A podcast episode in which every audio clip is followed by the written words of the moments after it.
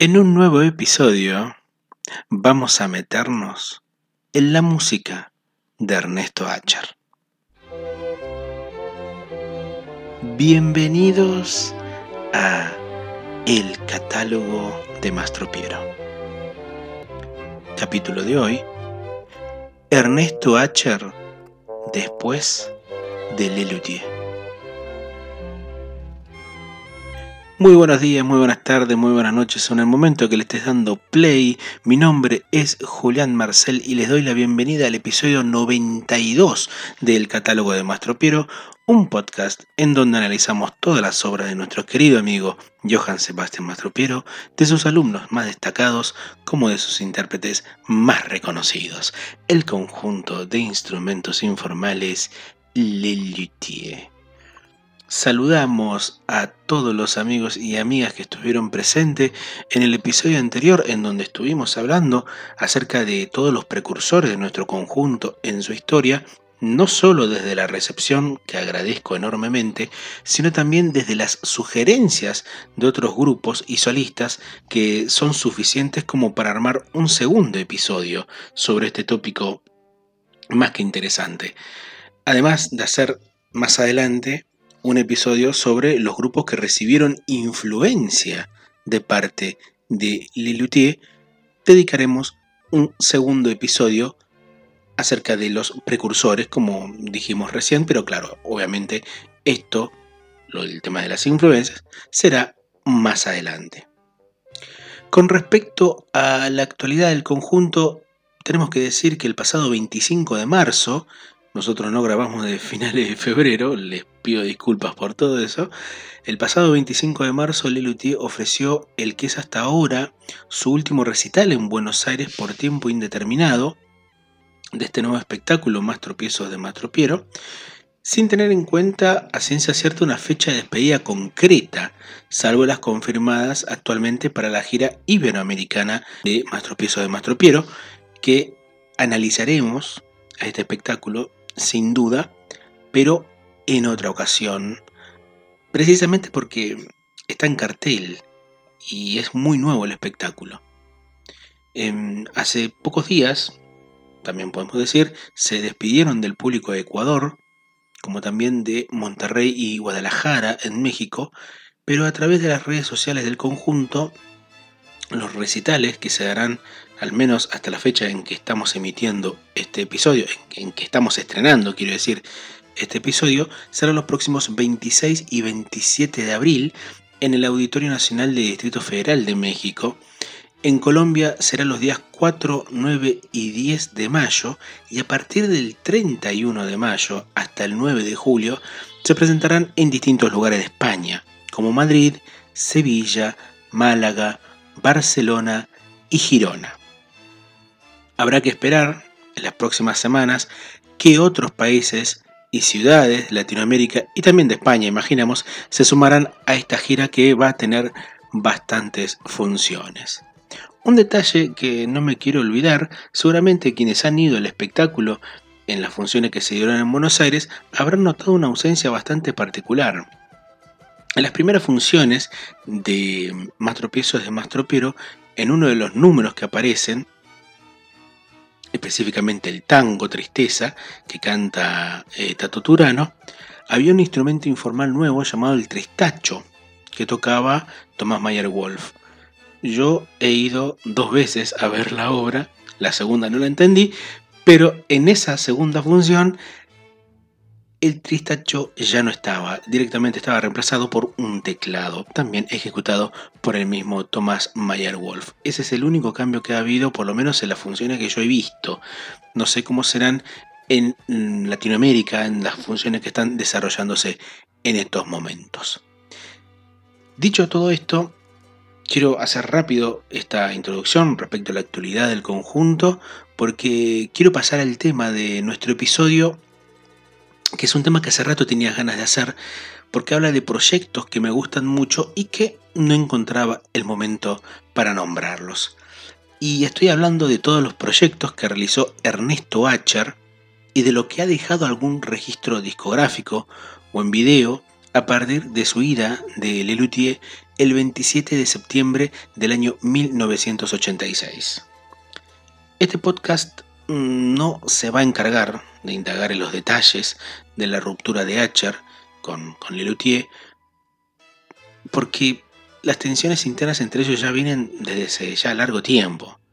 Acher ya tenía la decisión tomada desde antes del 11 de agosto de ese mismo año, cuando nuestro conjunto dio su histórica función en el Teatro Colón de Buenos Aires. Nadie sabía que apenas 47 días después, tras una representación en el Teatro Coliseo, durante la segunda temporada de Humor Dulce Hogar, de hecho era la última función en Buenos Aires de la segunda temporada de Humor Dulce Hogar, Acher se desvinculaba definitivamente de un grupo en el que estuvo 16 años y en el que conoció las mieles de la masividad. Antes de su ingreso en Lelutier, no hay un registro fonográfico, o al menos yo no lo tengo, de su producción musical. Sí sabemos de su trabajo como arquitecto, pero también de sus estudios musicales con Erwin Leostar, pero en sí su trabajo musical, su dedicación completa para la música, comienza en Lelutier y fue dedicada casi exclusivamente con nuestro conjunto. Y sí, digo casi exclusivamente porque en nuestra búsqueda de material sobre la vida y la obra antes, durante y después de Lelutier encontramos cuatro obras acreditadas a Ernesto Acher. Probablemente haya más, pero su nombre no aparece acreditado. De todos modos, pueden decirnos en, el Instagram de nuestro podcast, el catálogo de Maestro Piero, si ustedes conocen de alguna de esas otras obras en las cuales la firma de Ernesto Acher aparece. Existe la música del mediometraje Caja de Sorpresas de Carlos Jerusalinsky del año 1976. Es una película que no se encuentra por ningún lado. He intentado buscarla y casi tampoco hay material de Jerusalinsky en internet. Y también hay dos obras de corte académico. El sexteto para cuerdas del año 1978 y el poema sinfónico Mojoy, un poema sinfónico, como bien dijimos, para viola y orquesta que toma al protagonista de las novelas de Samuel Beckett como referente. Esta obra es del año 1980. Pero hay un detalle. Hay una única canción que pertenece a un grupo llamado Freedom, liderado por Andrés de Vera en voz, Héctor Oliva en guitarra, un tal Pucho en el bajo, no López Pucho, un tal Hugo en teclados y Lalo Zambelli en batería. Este curioso grupo editó solo un disco llamado Freedom Baby del año 1971 que contaba con versiones en castellano de clásicos del rock, del rock anglosajón. Sin embargo, durante 1972 editan dos simples para el sello Odeon. La única canción del grupo que tiene letra y música propias es un tema llamado Olvida tus penas. La letra es de su cantante Andrés de Vera y la música es de Ernesto Acher. Ignoramos la ligación que pueden tener tanto Andrés de Vera con Ernesto Acher, pero existe, ese simple existe. Justamente lo mejor que podemos hacer ahora es escuchar esta canción olvidada dentro de los registros discográficos. Grabado en 1972, escucharemos Olvida tus penas del grupo Freedom con letra de Andrés de Vera y música de Ernesto Acher.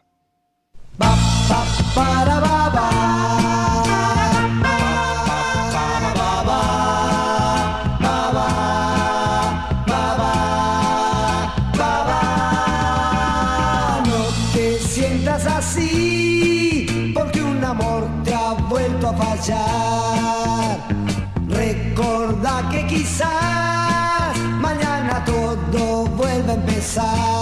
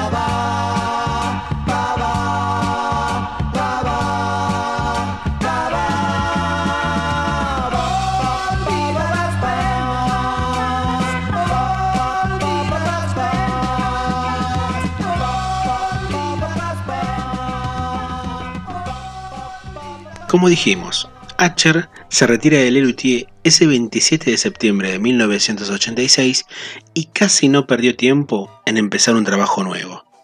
Acher dio un par de notas contando un poco sobre la interna de su ida del grupo. Una al diario Clarín y otra al medio español Semana, que en su edición del 28 de diciembre de ese año recogió algunas declaraciones de Ernesto Acher. En esa nota decía que se llegó a un acuerdo de separación amigable. Teníamos distintas opiniones sobre la forma de trabajo y estas derivaron en discusiones que hicieron que una labor, que era básicamente divertida, se volviera incómoda, dijo Ernesto.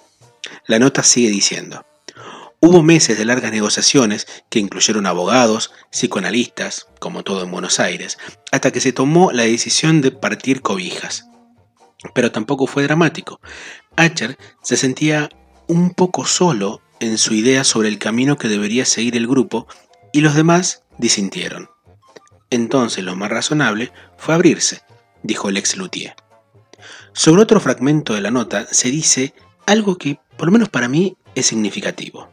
Dice, en gran parte por su aprendizaje musical en Lelutier, Acher dice sentirse razonablemente equipado para dedicarse a la música. Y ese final, dedicarse a la música, da la pauta para entender qué fue lo que hizo Ernesto. No es solo el haber editado discos y crear proyectos musicales, sino que el humor formaba parte, pero de manera secundaria en sus procesos creativos. De hecho, la mayoría de los audios que escucharemos a continuación provienen de proyectos en donde el humor a veces ni siquiera forma parte del proyecto. Ernesto Acher siempre fue músico. Ocasionalmente fue un humorista. Y el proyecto de Juegos, su primer y único disco solista, es un proyecto musical puro que tiene al humor en un plano protagonista, pero no desde el lado letrístico, sino en su misma ejecución.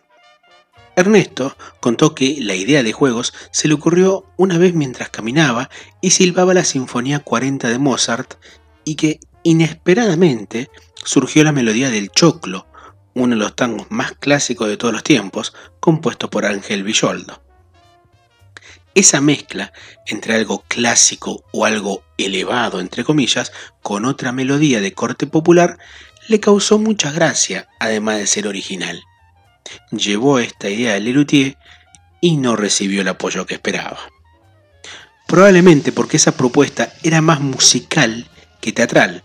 Ya hubo un caso de esta mezcla de dos canciones en Lelutier, y es Té para Ramona del espectáculo Querida Condesa de 1969, que mezclaba Té para dos y Ramona, dos clásicos. Pero esa idea quedó en su cabeza y fue lo primero que apuntó a armar. El disco fue grabado con una selección de músicos increíbles que van desde Gerardo Gandini, Babi López Furst, que hablaremos de él más adelante, y algunos de los que serían sus compañeros en la banda elástica al año siguiente. El disco dura apenas 29 minutos y lo conforman 10 canciones que tienen una mezcla en el título con referencia a las obras originales. Por ejemplo, la cruza entre Bésame mucho y el concierto para piano y orquesta Opus 54 de Robert Schumann es Bésame Schumann. No era común dentro de los discos, en Argentina al menos, que haya una ficha técnica de quienes participaron en las grabaciones. De hecho, en los discos de Lelutier no aparece el nombre de ninguno de ellos. Sin embargo, Acher dejó la primera edición en vinilo de juegos, y única, vale decir, los nombres de los músicos porque había en ellos un trabajo y una dedicación especial. Es emocionante escuchar algunas obras de este disco, como la canción de Cuna Pleaños, que es una mezcla entre la canción de cuna de Johannes Brahms y el Feliz Cumpleaños, basada en la idea de un músico que estuvo en el anterior episodio de nuestro podcast, que es Víctor Borget. Esta versión la tocó Gerardo Gandini, que creo que es uno de los nombres más importantes dentro de la historia de la música clásica en Argentina. Compositor de óperas, música contemporánea, pianista de Astor Piazzolla durante los años 80, es decir, es una persona que tenía un vínculo muy importante con la música. De hecho, en los años 90, su nombre aparece muy vinculado al rock en Argentina al participar en los arreglos orquestales en discos de Fito Páez. Hay un dato más que interesante de este disco y es que fue grabado durante febrero, marzo y abril de 1987. Es decir, que desde octubre de 1986 hasta febrero del año siguiente, Acher había pensado el material de un disco entero, lo cual habla de esa necesidad de querer llevar adelante un proyecto propio. Fue editado a mitad de ese 1987, casi en el mismo momento en que Lelutier llevaba adelante las primeras funciones de viagésimo aniversario en el Teatro Coliseo. Evidentemente los objetivos musicales tanto de Acher como de Lelutier iban en caminos diferentes. Juegos tuvo cuatro ediciones. La original, en vinilo, junto con la edición en cassette. A mediados de los años 90 tuvo su única edición en CD, edición de la que afortunadamente tengo una copia, a pesar de que no aparezca la información de los músicos, y en 1990 se editó en Estados Unidos un disco llamado Mischief with Mozart, de una tal Buenos Aires Classical Ensemble, cuyo director es un tal Ernesto Archer, pero que en sí es el material de juegos. La tapa del disco, que está en Spotify y que lo pueden buscar como Buenos Aires Classical Ensemble o mismo también como Mischief with Mozart, es un Mozart justamente en una motocicleta, convirtiéndola probablemente en una de las portadas más horribles que haya visto en mi vida. De este disco de juegos, vamos a escuchar completa un juego musical bellísimo, el que mezcla Eine kleine Nachtmusik de Mozart y el tradicional judío Abba Nagila.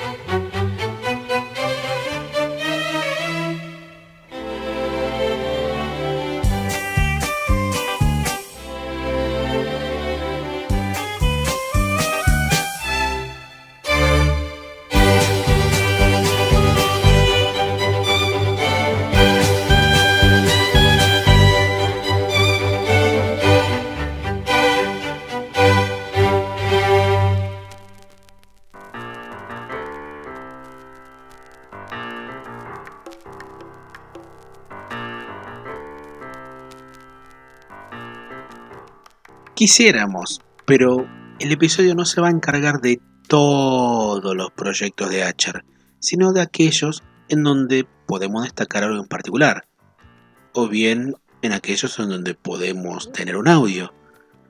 Siéntese señora, que este episodio va a ser largo, ¿eh? le aviso. Igual al pedo, no lo digo porque ya ven la duración y listo. Pero igual, no importa, sepan que hay de todo. Uno de esos proyectos en donde estuvo presente Acher fue lo primero que compuso para teatro. Es la puesta en escena de Diatriba de Amor contra un hombre sentado. Esto es una obra de Gabriel García Márquez y que fue una de las primeras hechas en el mundo de el mismo Gabo. Esto fue representado en el Teatro Nacional Cervantes, pero lamentablemente durante apenas tres meses, entre el 19 de agosto y el 6 de noviembre de 1988. Pero para ese momento, Ernesto Acher ya se había encontrado con el pianista Jorge Navarro, quien venía a editar un discazo llamado El Loco Son Ustedes, y le propuso armar un grupo de jazz que, para principios de 1988, estaba conformado por Acher en vientos, Jorge Navarro en piano y percusión, Ricardo Leu en guitarra, Carlos Constantini en trompeta, Carlos Amaral en bajo, Enrique Varela y Hugo Pierre en saxofones y Enrique Reusner en batería.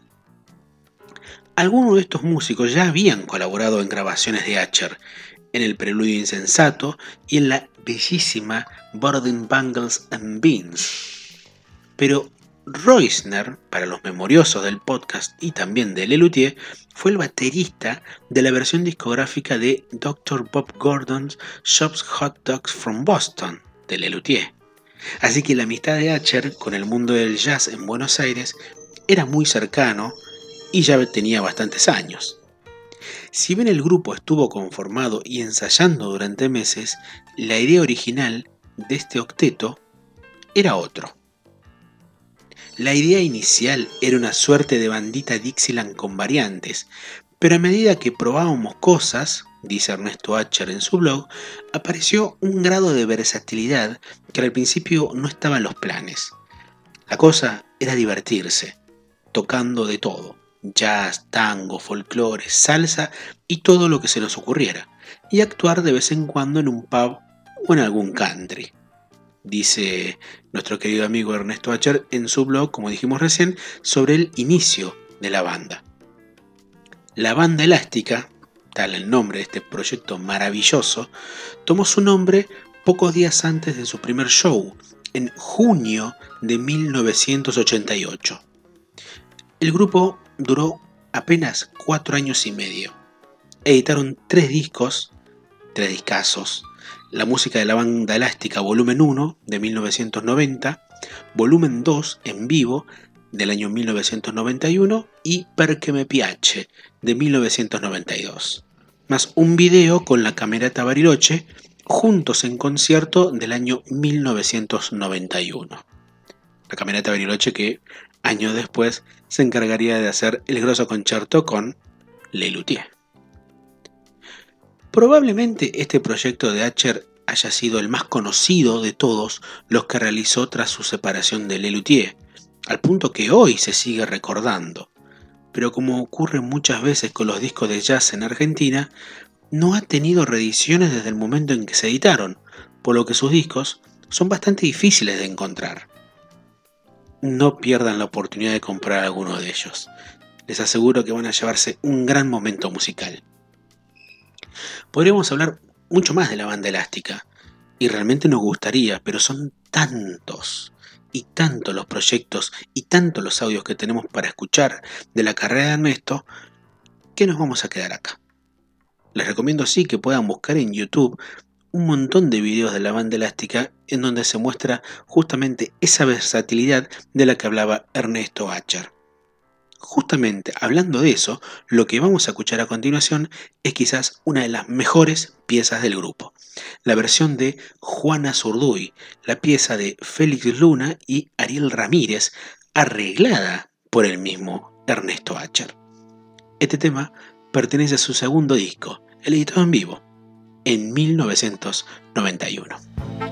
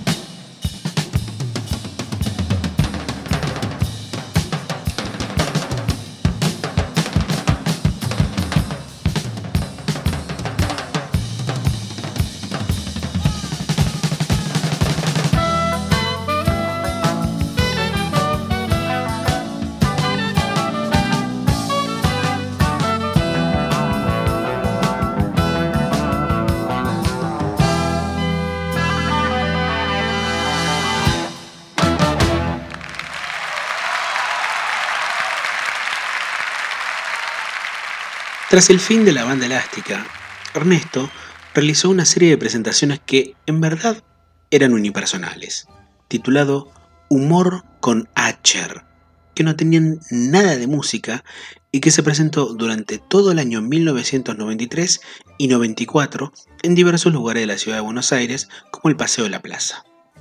La obra estuvo escrita a cuatro manos junto con el humorista gráfico Rudy y trataba sobre un hombre que daba una conferencia sobre humor, pero que lentamente terminaba contando chistes hasta hacerlos a pedido del público. A partir de 1994 en adelante, los proyectos musicales de Acher van variando en diferentes nombres porque encontramos a la Offside Chamber Orchestra o mismo las veladas espeluznantes, que en verdad trata de lo mismo, llevar un escenario, las obras de juegos, más algunos agregados que fueron apareciendo con los años, como la Quinta de Manuelita, juego entre la Quinta Sinfonía de Beethoven y Manuelita la Tortuga de María Elena Walsh. Este proyecto de la Offside Chamber Orchestra llevó adelante una temporada en el año 1996 en el Teatro La Salle, con el que supo presentarse con Lelutier en los años 70. Pero probablemente el otro proyecto que supo poner el nombre de Acher dentro de la escena musical como arreglador y director es el bellísimo espectáculo Gershwin, el hombre que amamos. Un espectáculo que incluía a su viejo amigo de la banda elástica, Jorge Navarro, más otro amigo de él en el piano, como Babi López Furst, pianista en algunas obras de juegos, además de ser el pianista de Dr. Bob Gordon.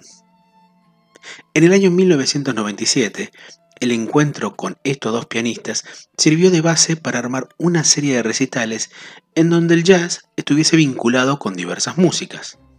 Una de las propuestas de Acher fue la de hacer una versión jazzera de Rhapsody in Blue de Gershwin, idea que también Navarro y López Furst habían pensado previamente, pero que no se animaban a llevar a cabo. Acher propuso armar ese arreglo y a partir de ahí se creó el recital Gershwin, el hombre que amamos, en donde el jazz y la música clásica se encuentran nuevamente, como también es en la obra de Gershwin esa comunión. En el año 1998, uno de los recitales fue grabado, pero no fue editado sino en el año 2010, en una hermosa versión en DVD y CD pero cuyo CD no es de ese recital, sino de la primera vez que Navarro y López Furt hicieron un recital a dúo de pianos. El 25 de julio del año 2000, producto de un derrame cerebral, Babi López Furst murió en la ciudad de Buenos Aires a los 63 años, dejando este disco como un canto de cisne. La memoria de Babi estuvo presente cuando H y Navarro presentaron nuevamente este espectáculo durante el año 2006 en escenarios de importancia como el Teatro Colón y el Teatro Coliseo de Buenos Aires. Mantuvieron algunos de los arreglos de López Furst para estas versiones, pero a diferencia de los dos pianistas, los arreglos fueron hechos también para trío de jazz y orquesta. El trío era el grupo de Jorge Navarro con Carlos Álvarez en el contrabajo y Eduardo Casalla en batería. Eventualmente, Navarro y Acher se presentan con este mismo espectáculo y antes de la pandemia tenían pensado realizar un show en homenaje a Jobim, que no fue estrenado. De las presentaciones en el Teatro Coliseo de los días 14 y 15 de noviembre del año 2005, escuchemos de manera completa una bellísima obra de George Gershwin con arreglos de Ernesto Acher. The Man I Love, el hombre que amo, que en este caso es el mismo Gershwin. Tocan el trío de Jorge Navarro, Jorge Navarro en el piano, Carlos Álvarez en el contrabajo y Eduardo Casalla en la batería, con orquesta y arreglos y dirección de Ernesto Achar.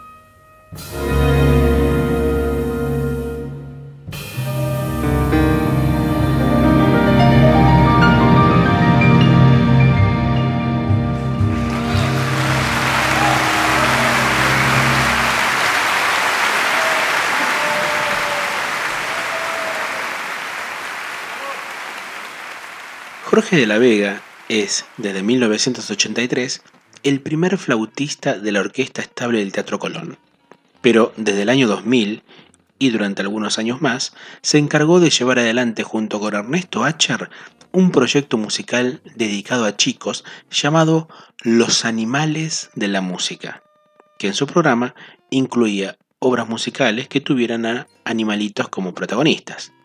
El zorro, el pájaro loco, la pantera rosa, el cóndor pasa, Pedro y el lobo, como también una suite que ellos llamaban El viaje de Manuelita, que era la ocasión para hacer juegos musicales que combinaban con los acordes de la clásica canción de María Elena Walsh. Originalmente, este espectáculo se desarrolló durante el año 2000 y 2001 en el Teatro Avenida y tuvo muchísimo éxito de público. Durante los años 2005 y 2006, este programa se reiteró con un par de agregados. Quizás el más importante de ellos fue la inclusión de Teresa y el oso, la única vez que Acher hizo una obra de Lelutier por fuera del conjunto desde el año 1986. La diferencia en este programa radicaba en que a falta de instrumentos informales eran los instrumentos tradicionales quienes hacían de los animales del bosque. Este tipo de obras mostró una conexión entre De la Vega y Acher que duraría con los años, porque además de participar en este proyecto, él también estaba en Las Veladas Espeluznantes, como en el último proyecto musical que concretó Ernesto en el año 2017, La verdadera Cenicienta, de la que hablaremos en breve. Pero antes de esto, comentemos un poco sobre el interesantísimo proyecto que tomó adelante Acher en el año 2011, editando un disco en homenaje a la obra de Astor Piazzolla, uno de sus artistas favoritos. Sin embargo, para contar de este proyecto, debemos remitirnos al año 2003, cuando Acher, ya instalado en Chile desde el año anterior, recibió la invitación de dirigir tres conciertos en Concepción, uno de ellos sobre la música de Piazzolla arreglada para orquesta de cámara. El único recital de los tres que se concretó fue el de Piazzolla, a partir de una mixtura entre obras clásicas del repertorio, como también algunas gemas ocultas. Poco tiempo después, mientras Acher tomaba un café con el director Fernando Rojas, este le propuso armar con la Orquesta de Cámara de Chile una serie de recitales tomando el programa realizado en Concepción poco tiempo antes. En junio se estrenó este recital que tuvo una pequeña gira en el país trasandino. El proyecto se llevó adelante durante ese año y quedó en el arcón de los recuerdos hasta que en el año 2011 le ofrecieron a Ernesto, como parte del aniversario 90 de Astor Piazzolla, recrear ese recital. Acher aceptó y realizó una serie de recitales que fueron grabados para un CD que Aqua Records editó en el año siguiente. Mauro Picela, para el diario La Nación, dijo lo siguiente a la hora de hacer una reseña. Hay aquí de esas composiciones que no pueden faltar en el repertorio piazzoleano, para público que busca temas conocidos y también están aquellos que pocas veces se interpretan.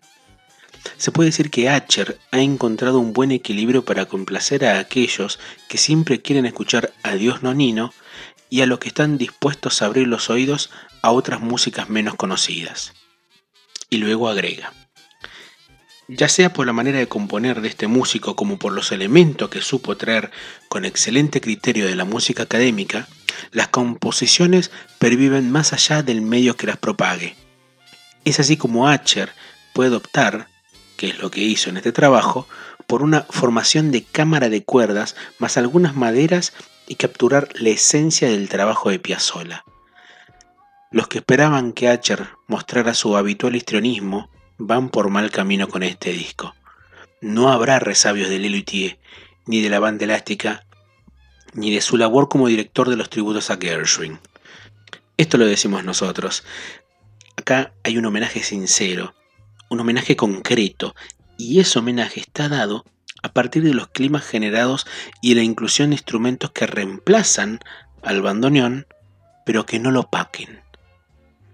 El disco incluye temas muy conocidos, como Adiós Nonino o Libertango, o poco recordados, como Bando, Fracanapa o La Mufa, además de incluir la suite completa de las cuatro estaciones porteñas en una versión de 16 minutos vamos a escuchar de manera completa de este disco, editado en el año 2012, la bellísima versión de Libertango, grabada en vivo en el Teatro Astral, y después continuamos con el catálogo de Mastro Piero.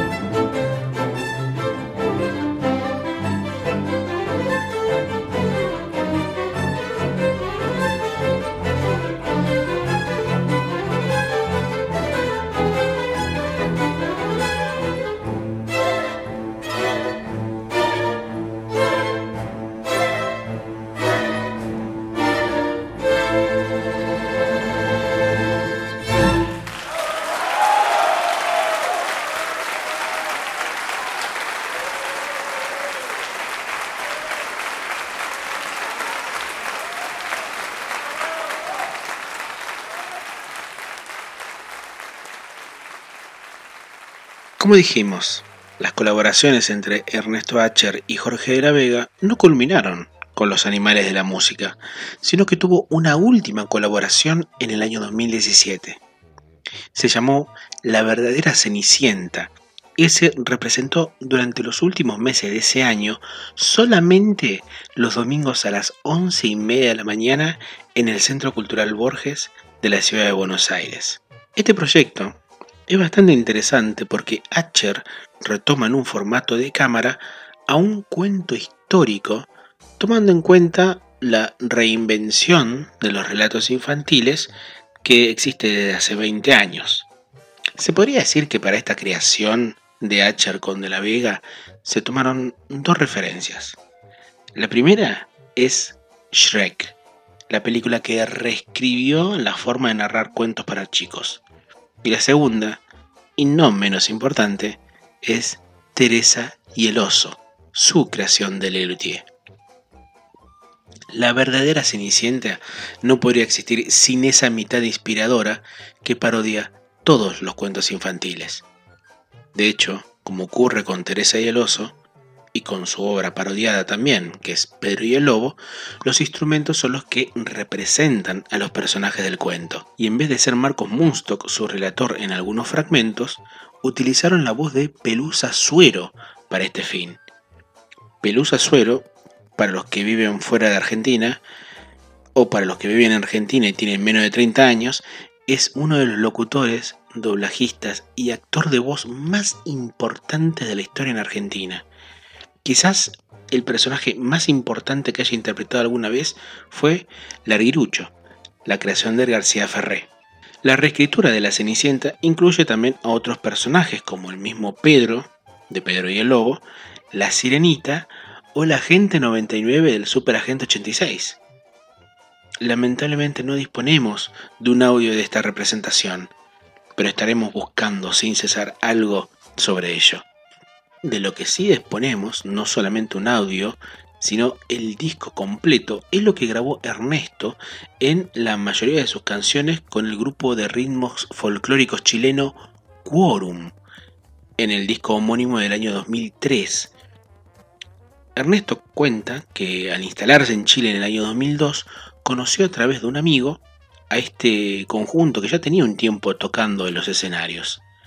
Le gustó mucho la propuesta de folclore fusión que tenían, que poco tiempo después les consultó si podía tocar con ellos, cosa que aceptaron gustosamente. En el año 2003, como dijimos, recibieron un premio y con el dinero ganado pudieron editar su único disco llamado Volumen 1. El disco incluye varias obras del cancionero popular latinoamericano, que incluye desde zambas, tangos, cuecas, entre otros ritmos, además de un cover de Chick Corea. Acher se encargó de arreglar 7 de las 12 canciones del disco y en 6 participa con algún instrumento, sea en piano, teclado, clarinete o mismo en el coro. Los integrantes del grupo eran Emma Millar, Pedro Millar, Walter Barraza, Rodrigo Durán, Guillermo Morales, Carlos Poblete, además del mismo Ernesto Hacha, más algunos músicos invitados. Lamentablemente fue el único disco que Quorum editó y la nueva experiencia de Acher como integrante de un grupo solamente tiene el registro en este volumen justamente de el volumen 1, vamos a escuchar una canción llamada La Oncena de Eduardo Lagos y Juan Goñi con arreglos de Ernesto Achar.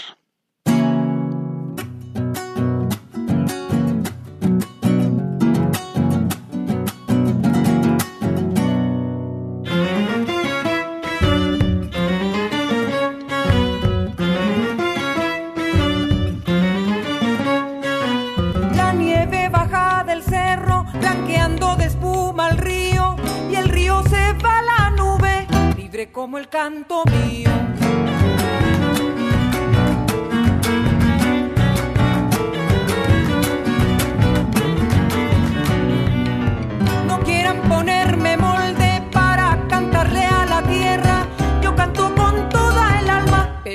Canto a mi manera.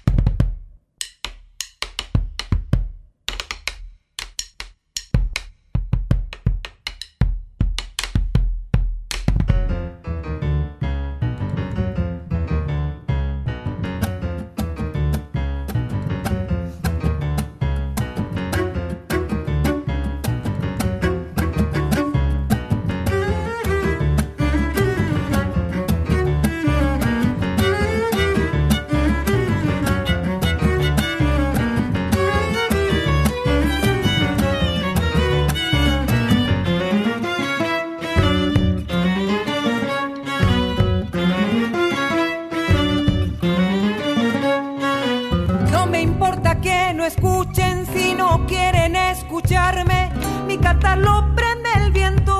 Alguien habrá de heredarlo.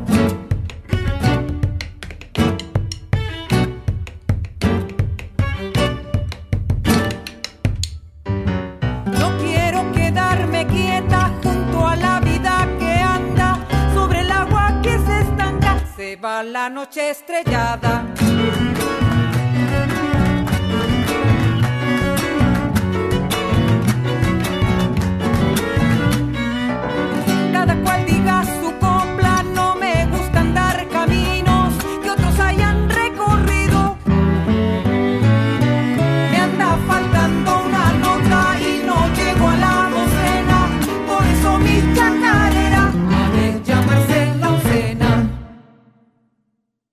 Después de su residencia de más de 15 años en Chile, Ernesto se embarcó en más de un proyecto. Uno de ellos fue el que nombramos recién, el de llevar adelante una versión especial de Cenicienta. Pero hubo otros dos proyectos en donde hubo algo más para destacar. Sabemos que Ernesto en los últimos años se encargó de llevar adelante un proyecto de arreglador de obras orquestales y de composición de obras musicales sinfónicas, como también llevar adelante su bellísimo programa Los Rincones de Acher por Radio Nacional, en donde compartió durante cuatro años todos los lunes muchísima música y en donde también había una sección dedicada a Lelutier. Una faceta de Ernesto que se desconoce habitualmente es la de llevar adelante espectáculos a la carta, es decir, a pedido de los espectadores. Dos proyectos fueron los que se llevaron a cabo. El primero fue Humor a la Carta, un espectáculo en el que básicamente Ernesto contaba cuentos, chistes, contaba anécdotas también graciosas de toda su vida a pedido del público. Esto es una versión bastante distinta de lo que fue originalmente Humor con Acher, porque ese espectáculo sí tenía una línea conceptual y también había guion. Humor a la carta, no, era pura improvisación. Esto se desarrolló durante parte de 2017 y algunos meses desde el año 2018. En ese 2018, pero en agosto y hasta fin de año, Acher llevó adelante otro espectáculo a la carta, y fue Dos tipos audaces, una propuesta musical en donde volvió a tocar el clarinete en el escenario después de varios años para hacer algunas canciones.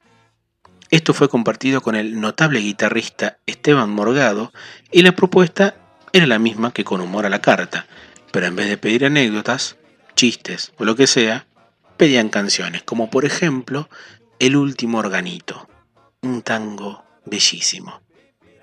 Pero la improvisación no fue lo único que llevó adelante.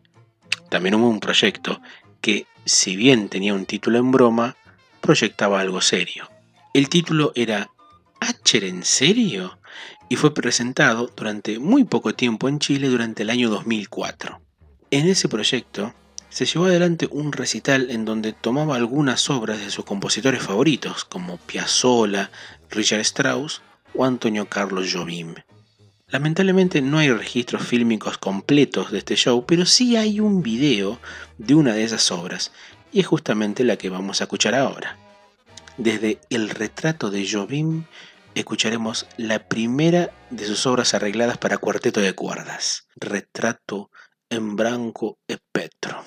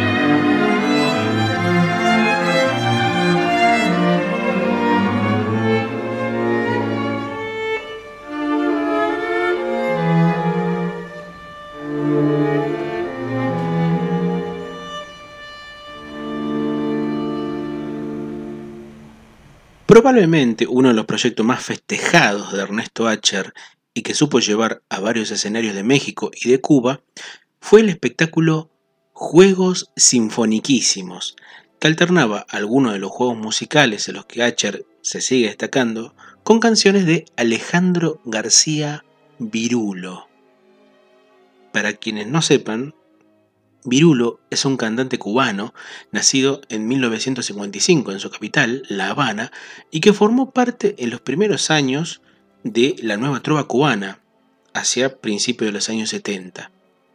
Hoy en día divide sus tiempos entre México y Cuba y al largo rango de trabajos musicales editados a lo largo de su vida, podemos enumerar también que fue director del Conjunto Nacional de Teatro en Cuba, fue conductor televisivo, escritor y director de programas, como también grupos de teatro, musicalizador de películas y también dibujos animados. También dirigió el Conjunto Nacional de Espectáculos en Cuba y fue fundador del Centro Promotor del Humor, que en 1996 tomó personería jurídica y que se encarga hasta el día de hoy de difundir, promocionar y de crear un desarrollo profesional de los y las artistas de humor cubano. Tengo entendido que este centro promotor, avalado por el Estado cubano, es único en el mundo. No existe un centro parecido en donde se trate de difundir la carrera humorística de artistas. Es muy llamativo, cosa que no ocurre en ninguna otra parte. Actualmente, este centro, el Centro Promotor del Humor, lo dirige Luis Enrique Quique Quiñones, pero su fundador fue Virulo. En el año 2014 le fue otorgado, por su larga trayectoria, el Premio Nacional del Humorismo. Si bien la admiración que Lelutier tiene en su obra, podemos crear una ligación directa de Virulo con el uruguayo Leo Maslía, sobre todo en esa cantidad de proyectos llevados a cabo desde el humor y la música. Pero un nexo con Ernesto Acher es que ambos son arquitectos. Virulo egresó en 1981. En lo que corresponde con nuestro conjunto, Virulo, inspirado por Johann Sebastian Mastropiero, y obviamente Lelutier, editó una trilogía de discos dedicados al sexo, perdón si alguien está comiendo en estos momentos, y narrados desde el humor, en donde el compositor era un tal Konstantin von Sauerkraut. Estos discos fueron editados entre 1995 y 1999. Sexo, luego existo, La soprano estreñida e Il medio castrato. Sin embargo, Acher conoció a Virulo en 1984 en lo que fueron las únicas presentaciones de Lelutier en Cuba. Estamos hablando de las seis funciones dadas en marzo de 1984 y las siete brindadas en octubre del mismo año. Para aquel entonces, Virulo ya había editado algunos discazos de música humor que se destacaron en la isla, como La historia de Cuba, de 1978, El Génesis según Virulo, de 1980, y para mí su mejor disco, que es El Infierno según Virulo, un disco que lamentablemente es muy difícil de conseguir, no solamente físico, sino también en distintas plataformas digitales. Era evidente que la influencia de Lelutier en Virulo estaba. Obvio, también iba a ser el momento en que ambos, Acher y Virulo, iban a encontrarse en un espectáculo. En declaraciones al histórico periódico cubano Granma en el año 2014, Ernesto cuenta que durante 22 años no se volvieron a ver con Virulo. Existen fotografías de los integrantes de Lelutier con Virulo en esa gira del año 84 y que el mismo artista nos facilitó hace muy pocos días. Pero para el año 2006 ambos fueron invitados a un recital homenaje a la gran cantante venezolana Cecilia Todd en Caracas, y el maestro de ceremonias de ese recital fue el mismo Ernesto Acher. Presentó a Virulo al escenario y hubo un intercambio entre ellos que el público disfrutó durante varios minutos, como si hubiese una química. Aprovechando justamente esa química instantánea, decidieron que lo mejor sería poder llevar adelante un proyecto conjunto. Pero la confirmación de ese proyecto se confirmó un año después, cuando Alejandro Virulo invitó a Ernesto para el Festival del Humor Aquelarre en el año 2007. Un festival que se organiza en Cuba desde, desde el año 1993. Podríamos hablar, ahora hago una pausa, podríamos hablar en un episodio express de aquí del catálogo, pero más adelante, ¿no? Por supuesto, sobre el impacto que generó en Cuba la visita de Lelutier en 1984. Es mucho más grande de lo que uno cree. Es realmente muy interesante todo lo que generó esa visita, esa única visita de Lelutier a la isla. El legado que generó esa visita sigue vivo hasta el día de hoy, a través de la creación de grupos, y uno de los que más hizo por este legado fue el mismo Virulo. Decíamos pues que este festival, Aquelarre, que se desarrolla desde 1993, como dijimos, en el año 2007 lo invitan a Ernesto, que terminó enamorándose del humor cubano, que tiene un profundo arraigo con el habla popular y el humor que surge desde las calles y de los pueblos, y que, al menos en nuestro país, encuentra un relato paralelo con lo que hizo el históricamente humorista Luis Landricina, amigo de Lelutier, y que supo llevar a los escenarios de nuestro país y de otros países también durante casi 50 años. En el año 2014, después de varios años, se llevó adelante el proyecto entre ambos músicos. Se llamó Juegos Sinfoniquísimos, en donde la mezcla de los juegos musicales de Ernesto, sumado a canciones de Virulo de varias épocas, dio lugar a un recital de cerca de una hora y media, un poco más, en donde hay historias con mucho humor y también música muy bien compuesta. La sensación de Virulo de llevar ese show adelante fue sin dudas de mucha emoción, porque las canciones suyas llevaban arreglo orquestal de Acher. Algunas de las canciones del cubano eran Latin Lover, telenovela familiar o su clásico y hermoso tema El colibrí. Curiosamente, este recital nunca se presentó en Argentina. Los privilegiados de presenciarlo estaban en Cuba, España, México y de Venezuela. Desde ese año, 2014, hasta por lo menos el 2017, este show se desarrolló con varias orquestas que llegaban a incluir hasta 60 músicos. Por suerte, en YouTube hay decenas de grabaciones distintas hechas en diferentes recitales en donde apreciamos y vemos la química entre Acher y Virulo. En el año 2016 se editó de manera digital por el sello mexicano Fonarte Latino el disco Juegos Sinfoniquísimos, registro de una hora de un recital ofrecido en Sinaloa con la orquesta sinfónica de ese lugar. Afortunadamente, este disco puede escucharse en Spotify y es una de las pocas grabaciones que hay en esta plataforma de Ernesto Acher. Vamos a volver con Virulo más adelante, no en este episodio, sino cuando hablemos de las influencias que ejerció Lelutier. Mientras tanto, escuchemos una obra de este disco, obra de Virulo, que lleva arreglo de Acher, que parodia los cuentos infantiles y que recuerda también al chiquillo insoportable de la gallina de Eureka. La canción se llama Caperucita Roja.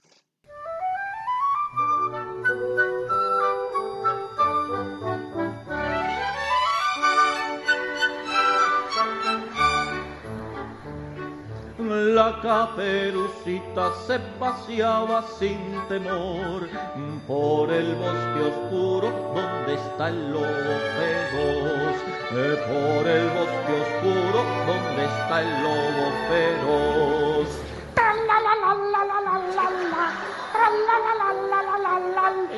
Soy feliz, soy feliz como una lombriz. Soy feliz, soy feliz como una lombriz. Mas de repente una sombra pasó, un arbusto se movió. ¡Qué terror, qué terror! Caperucita quiso averiguar y tras los arbustos se fue a asomar.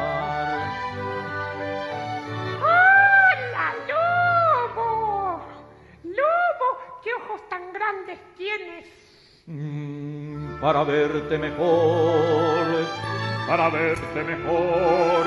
Y muy disgustado el lobo se marchó, sin mover la cola ni decir adiós.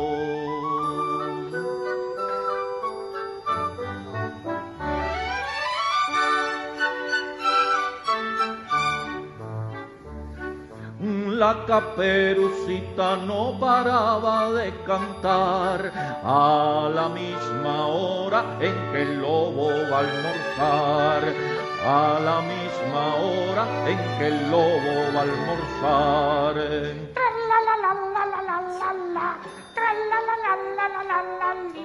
Ven aquí, ven aquí a comerme a mí. Ven aquí, ven aquí a comerme a. Mas de repente una sombra pasó, un arbusto se movió. ¡Qué terror, qué terror! Caperucita quiso averiguar y tras los arbustos se fue a asomar. ¡Hola, lobo! ¿Qué orejas tan grandes tienes? para oírte mejor, para oírte mejor. Muy enfurecido el lobo se marchó, sin mover la cola ni decir adiós.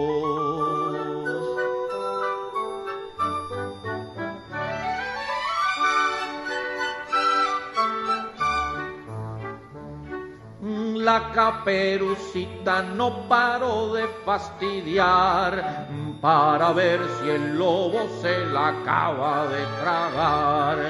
Para ver si el lobo se la acaba de tragar. Tra la la la la la la la la, tra la la la la la la la la. Ven y sal, ven y sal, lobo homosexual. Ven y sal, ven y sal, lobo homosexual. Mas de repente una sombra pasó, un arbusto se movió. ¡Qué terror, qué terror! Caperucita quiso averiguar y tras los arbustos se fue a asomar.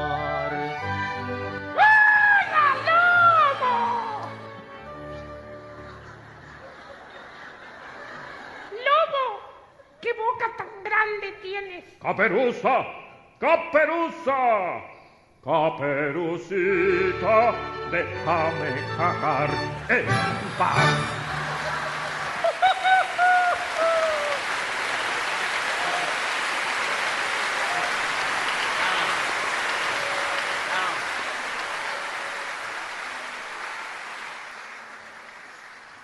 Los proyectos de orquesta de cámara en Ernesto siguieron estando presentes. No era la primera vez que tuvo un proyecto sinfónico en formato reducido. Ya en el año 93 llevaba un octeto de entrenamiento, entre comillas, según sus palabras, que ensayaban partituras reducidas de las veladas espeluznantes. Poco tiempo después, esta idea de una orquesta reducida volvió a rondar en su cabeza y armó una que incluía flauta, oboe, dos clarinetes, fagot, trompeta, dos cornos, bajo, guitarra, percusión, violines, violas, cello y contrabajo.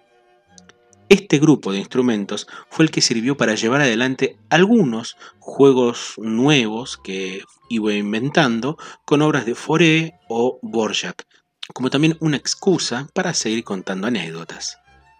Durante 1995 esta orquesta tuvo una serie de pocas presentaciones en el Teatro La Salle, pero después se tuvo que terminar. Tras eso, durante 1996 ocurrió un detalle muy curioso que vale la pena comentar como el último de los proyectos de Ernesto Acher tras su salida de Lelutier. Como verán, la seguidilla de estos proyectos no necesariamente corren de manera cronológica en nuestro análisis. Pero decíamos que en ese año, en el cumpleaños de Carlos Incillo, quizás una de las personas más importantes dentro de la difusión del jazz argentino y que organiza desde el 4 de septiembre de 1984 el prestigioso ciclo Jazzología, que aún hoy se sigue presentando en el Centro Cultural San Martín de la Ciudad de Buenos Aires, se reunieron en la casa de este festejante, del señor Carlos Incillo, tres clarinetistas, Juan Carlos Bazán, Beto Washington y Ernesto Acher. Como era la costumbre del jazz argentino, esas casas siempre sirvieron para la improvisación o bien para hacer algunas jams, y le pasó tan bien Acher que quizás podía armar algo con un trío de clarinetistas, para agregar algo más a su prontuario de música, ¿no? Le propuso a Bazán armar un grupo y en vez de Washington se sumó el histórico Alfonso Ferramosca. El grupo se completó con Juan Antonio Rodríguez en contrabajo y Alberto Fili Sablov en la guitarra.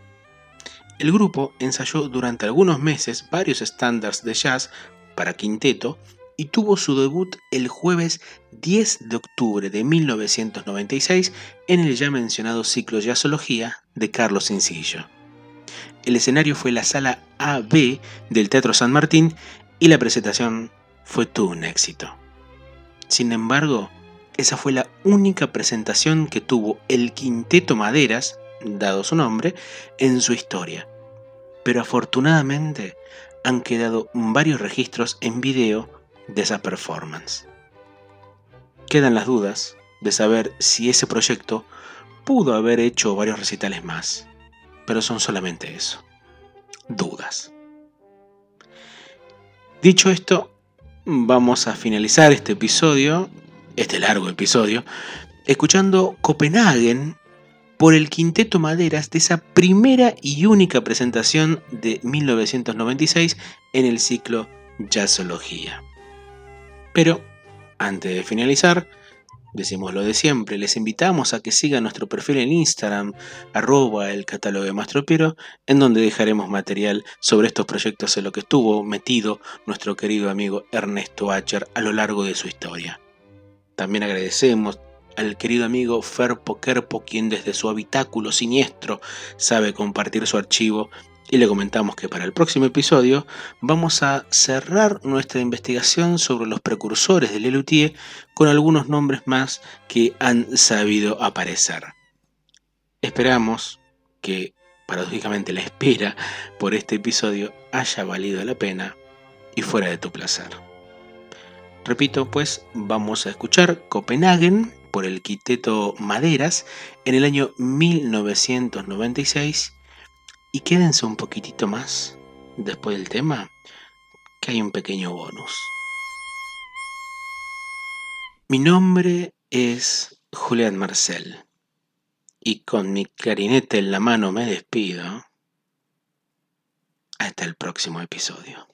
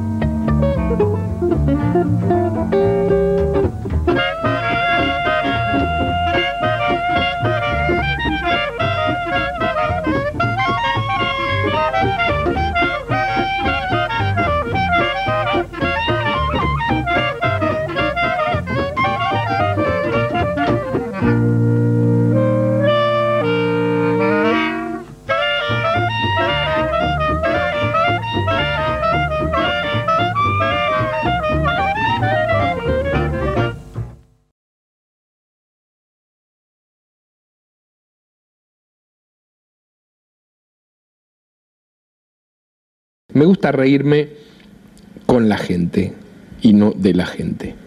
Eh, por eso no me molestan los, los cuentos que tengan que ver con tema de, que en los últimos días se puso un poquito álgido, el, como, como lo llaman el humor étnico, el humor de- respecto a las colectividades. Esto también me parece fantástico que uno se ría este, de, los chistes gallegos este, o de los cuentos judíos o, de los cuentos borrachos o lo, de lo que fuere. Así como, en, así como en, en España se ríen con los cuentos de argentinos, este, que son buenísimos además, este, porque nos, nos despluman, nos despedazan y tienen razón además. Uno que me, que me divertía mucho, me divierte mucho a mí es el de los, de los dos perritos, que te lo cuento siempre, eh, los dos perritos atorrantes o perritos chiquititos, este, de, de marca perro, que, que iban caminando por Madrid y uno, uno le dice al otro, así que tú eres argentino, ¿verdad? Y vienes de Buenos Aires. Y el otro le dice, sí, sí, pero así como me ves, yo en Buenos Aires era Doberman.